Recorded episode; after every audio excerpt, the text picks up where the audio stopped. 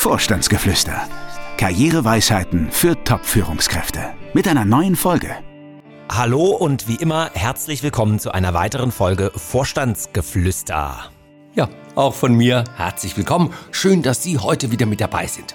Du Daniel, ich muss dir was gestehen. Ich ähm, Ja, glaube, ich habe meine Spickzettel vergessen. ähm, um was es heute geht, ah, da müsstest du mir vielleicht nochmal auf die Sprünge helfen. das ist doch kein Problem, denn ich weiß, um was es heute geht. Es geht um ganz viel Geld. Ah, stimmt. Ja, fällt wieder ein, es klingelt. Es geht ums Thema Abfindung. Ja, Ja, und warum sich viele Top-Managerinnen und Manager da auch ein Stück weit blenden lassen, ja. Genau so ist es. Eine Abfindung ist nämlich wirklich eine sehr gefährliche Sache. Na dann, legen wir mal los, würde ich sagen. Ich drück mal hier auf unser Jingle-Knöpfchen. Mars. Er ist Coach, erfolgreicher Autor und seit mehr als 20 Jahren berät er Top-Manager. Jetzt gibt Dr. Daniel Detambell im Gespräch mit Fabian Hannen Einblick in Themen und Trends auf Führungsebene. Sie hören Vorstandsgeflüster. Karriereweisheiten für Top-Führungskräfte. Also bisher dachte ich ja immer, eine Abfindung ist eine prima Sache, denn immerhin bekommt man auf einen Schlag eigentlich eine Menge Kohle überwiesen, ja. Und du behauptest ja jetzt das Gegenteil. Du sagst, eine Abfindung, hm, gefährliche Sache. Ja, genau so ist das. Aber warum? Deswegen, weil eine Abfindung wie eine, na ich sag mal, Beruhigungspille wirkt. Also die dazu führt, dass man die Realität nicht mehr richtig wahrnimmt und man meist erst zu einem späteren Zeitpunkt wieder klar bei Sinn ist und dann ist es meistens eigentlich schon zu spät. Naja, das klingt jetzt in der Tat etwas bedrohlich, aber lass uns doch mal konkret werden. Einer unserer Kunden der letzten Woche, der hatte doch auch von seinem Unternehmen eine recht üppige Abfindung bekommen. Das stimmt. Und er ist eigentlich ein typischer Fall. Generationenwechsel im Unternehmen, der Seniorchef gibt an seinen Junior ab und der Junior, der möchte natürlich nicht mit den Vorständen seines Vaters weitermachen. Und so trennt er sich von fast der Hälfte der Vorstände und bietet ihnen Abfindungen an. Wie viel hat der Kunde bekommen? Naja, er war fast 20 Jahre im Unternehmen und jetzt hat man sich darauf verständigt, den Vertrag in knapp zwei Jahren auslaufen zu lassen und bis dahin ist er freigestellt und bekommt die vollen Bezüge. So, und wie viel verdiente er pro Jahr? Ach Gott, wenn man alles zusammennimmt, das Auto auch noch reinrechnet, ja, so 470.000 im Jahr schon, ja. Das heißt, die Boni sind da auch schon drin, also variabler Anteil? Alles drin, alles wirklich reingerechnet. Mhm. Zwei Jahre lang volles Gehalt fürs Nichtstun, das ist doch eine prima Sache, oder nicht? Ja, genau das denken viele. Und genau das ist ja das Problem, beziehungsweise genau das wird zum Problem. Gut, ich bitte um Erläuterung. Aber gerne. Naja, viele sagen sich ja zwei Jahre volles Gehalt. Da kann ich mich ja jetzt erstmal zurücklehnen und mein Leben genießen. Füße hoch, das habe ich mir verdient. Ja, apropos, also ich finde ich auch, aber was, was ist Keine daran, Frage, Fabian, keine Frage. was ist daran verkehrt? Na, nehmen wir doch mal unseren Kunden. Er ist 57. Wenn er jetzt zwei Jahre nichts tut, dann ist er 59, dann endet sein Vertrag und damit auch die monatliche Gehaltszahlung. Und wenn er dann erst anfängt, sich was Neues zu suchen, dann wird er doch merken, dass es keine gute Idee war, ein oder anderthalb Jahre die Füße hochzulegen. Aber so ein Sabbatjahr, das kommt doch immer mehr, auch im Top-Management, sag ich mal, im, in, in Mode, oder? Eine Orientierungszeit. Naja, vielleicht bei jungen Leuten, aber nicht bei Top-Führungskräften, die Mitte 50 sind. Also ich kenne keinen Gesellschafter, der Top-Führungskräfte gut findet, die mittlerweile 58 oder 59 sind und in den letzten zwei Jahren die Beine haben baumeln lassen. Okay, das heißt also, man sollte sich von der Abfindung nicht blenden lassen, beziehungsweise ruhig stellen lassen, sondern man sollte direkt eigentlich wieder loslegen, äh, sich einen neuen Job zu suchen, ja? Naja, es ist ja etwas vom Alter abhängig.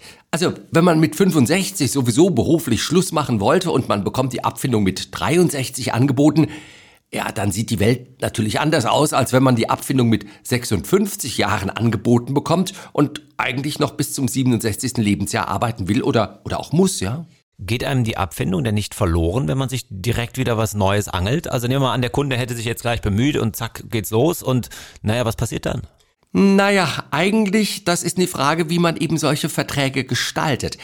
Die Regel ist, dass man eine sogenannte Turbo-Klausel einbaut. Das heißt, da wird dann definiert, der Vertrag endet spätestens zu dem, dem Zeitpunkt, aber wenn man eben vorher schon da aussteigen möchte, dann kann man das tun. Man kündigt das in der Regel 14 Tage vorher dann an und dann steigt man aus dem Vertrag aus, bekommt aber alles ausgezahlt, was bis zum Ende des Vertrages eigentlich einem dazu gestanden hätte.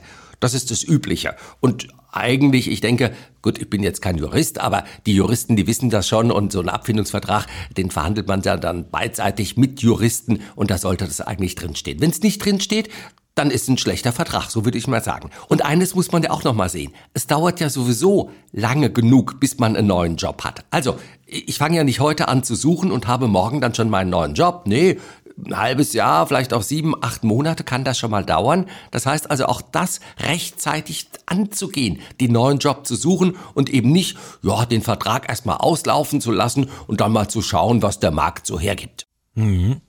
Wie ist das eigentlich überhaupt mit so einer Abfindung? Ich meine, wenn man die angeboten bekommt, muss man ja nicht annehmen, oder?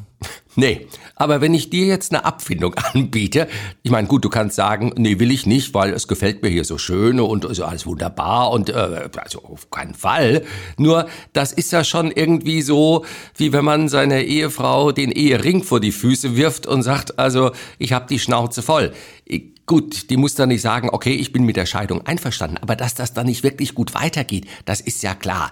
Also äh, kurzum, ich glaube, da gibt's kein Zurück mehr, wenn man eine Abfindung angeboten bekommt. Äh, ja, man muss sie und sollte sie auch nicht direkt annehmen, weil das erste Angebot ist meistens nicht das Beste.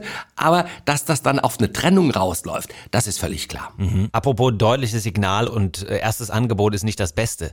Wie ist das mit der Höhe der Abfindung? Also wie viel Verhandlungsspielraum hat man da in der Regel als Topmanager? Das ist ja ein Spiel, was da abläuft. Das heißt, das Unternehmen möchte sich von einem Topmanager trennen und macht erstmal ein Angebot, das ist wirklich, ich sag's mal, unterirdisch, also fast schon beleidigend niedrig.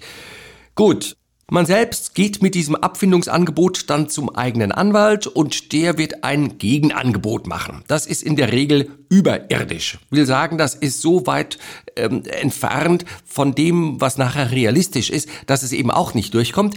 Aber der Trick besteht darin, die einen machen ein viel zu niedriges Angebot, der eigene Anwalt ein viel zu hohes. Worauf läuft's raus? Natürlich am Ende auf den Kompromiss, das heißt auf die goldene Mitte. Gut, aber der Staat will ja davon im Zweifel auch noch was haben, oder? Ist das steuerfrei, das Thema? Leider nicht. Also das wird voll in das zu versteuernde Einkommen mit reingerechnet. Und deswegen ist auch die Gestaltung eines solchen Vertrages und so weiter, das muss man gut überlegen, wie man dann die Auszahlung der Beträge macht und so weiter.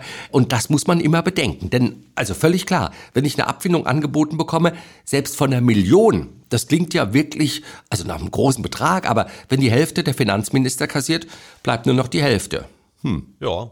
Also, wenn ich mal zusammenfasse, eine Abfindung nach oben treiben, annehmen und dann direkt loslegen, sich was Neues an Land zu ziehen. Ist das, was du rätst? Ich kann es nicht besser zusammenfassen. Genauso ist es. Ja, klasse. Apropos Fazit, wenn ich so auf die Studiouhr schaue, dann wird so langsam auch Zeit für unsere Weisheit. Also insofern die Frage, was hast du uns heute mitgebracht? Die philosophische Erkenntnis.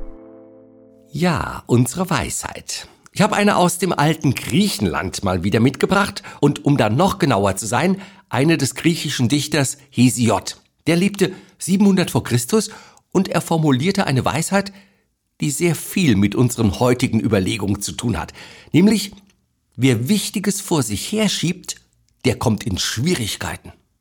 Ja, das wussten meine Eltern damals auch schon bei den Hausaufgaben. Die sagten, was du heute kannst besorgen, das verschiebe nicht auf morgen. Genau, ja. genau so ist das. Und nicht nur deine Eltern und Hesiod wussten das, auch andere Philosophen haben das immer wieder formuliert. Also Epikur zum Beispiel, der sagte einmal, bei den meisten Menschen gehe das ganze Leben mit Aufschieben dahin.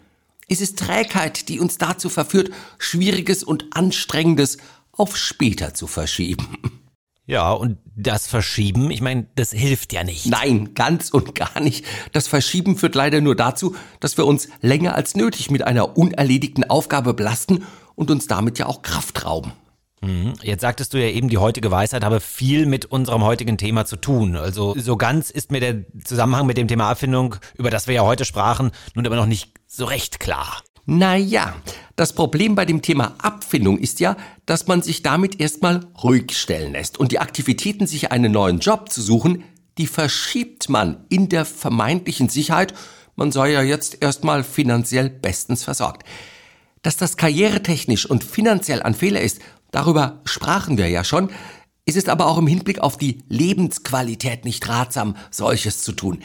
Denn dass man sich was Neues suchen muss, also so insgeheim weiß man das ja dann doch schon von Anfang an. Aber wegen der Abfindung lässt man sich davon abbringen, sofort loszulegen. Und das verschlechtert nicht nur die eigenen Chancen, sondern belastet einen auch. Also besser ist doch, man freut sich an der Abfindung und startet gleich durch, sich was Neues zu suchen. Jawohl. Und wir starten jetzt auch nochmal voll durch. Der Schreibtisch wartet. Oh ja, Oder? ja, und bei mir auch, bei mir auch, ja. Daher war's das für heute. Wir freuen uns, wenn Sie bei der nächsten Folge wieder dabei sind und sagen bis dahin Tschüss. Ja, und Sie wissen jetzt, sollte man Ihnen mal eine Abfindung anbieten, lassen Sie sich dadurch nicht davon abbringen, sich eine neue Beschäftigung zu suchen. Tschüss, bis zum nächsten Mal. Haben Sie Fragen? Dann schreiben Sie uns. info at vogel-detambell.de Alle Folgen finden Sie auch auf unserer Internetseite www.vogel-detambell.de slash podcast. Vorstandsgeflüster. Karriereweisheiten für Top-Führungskräfte.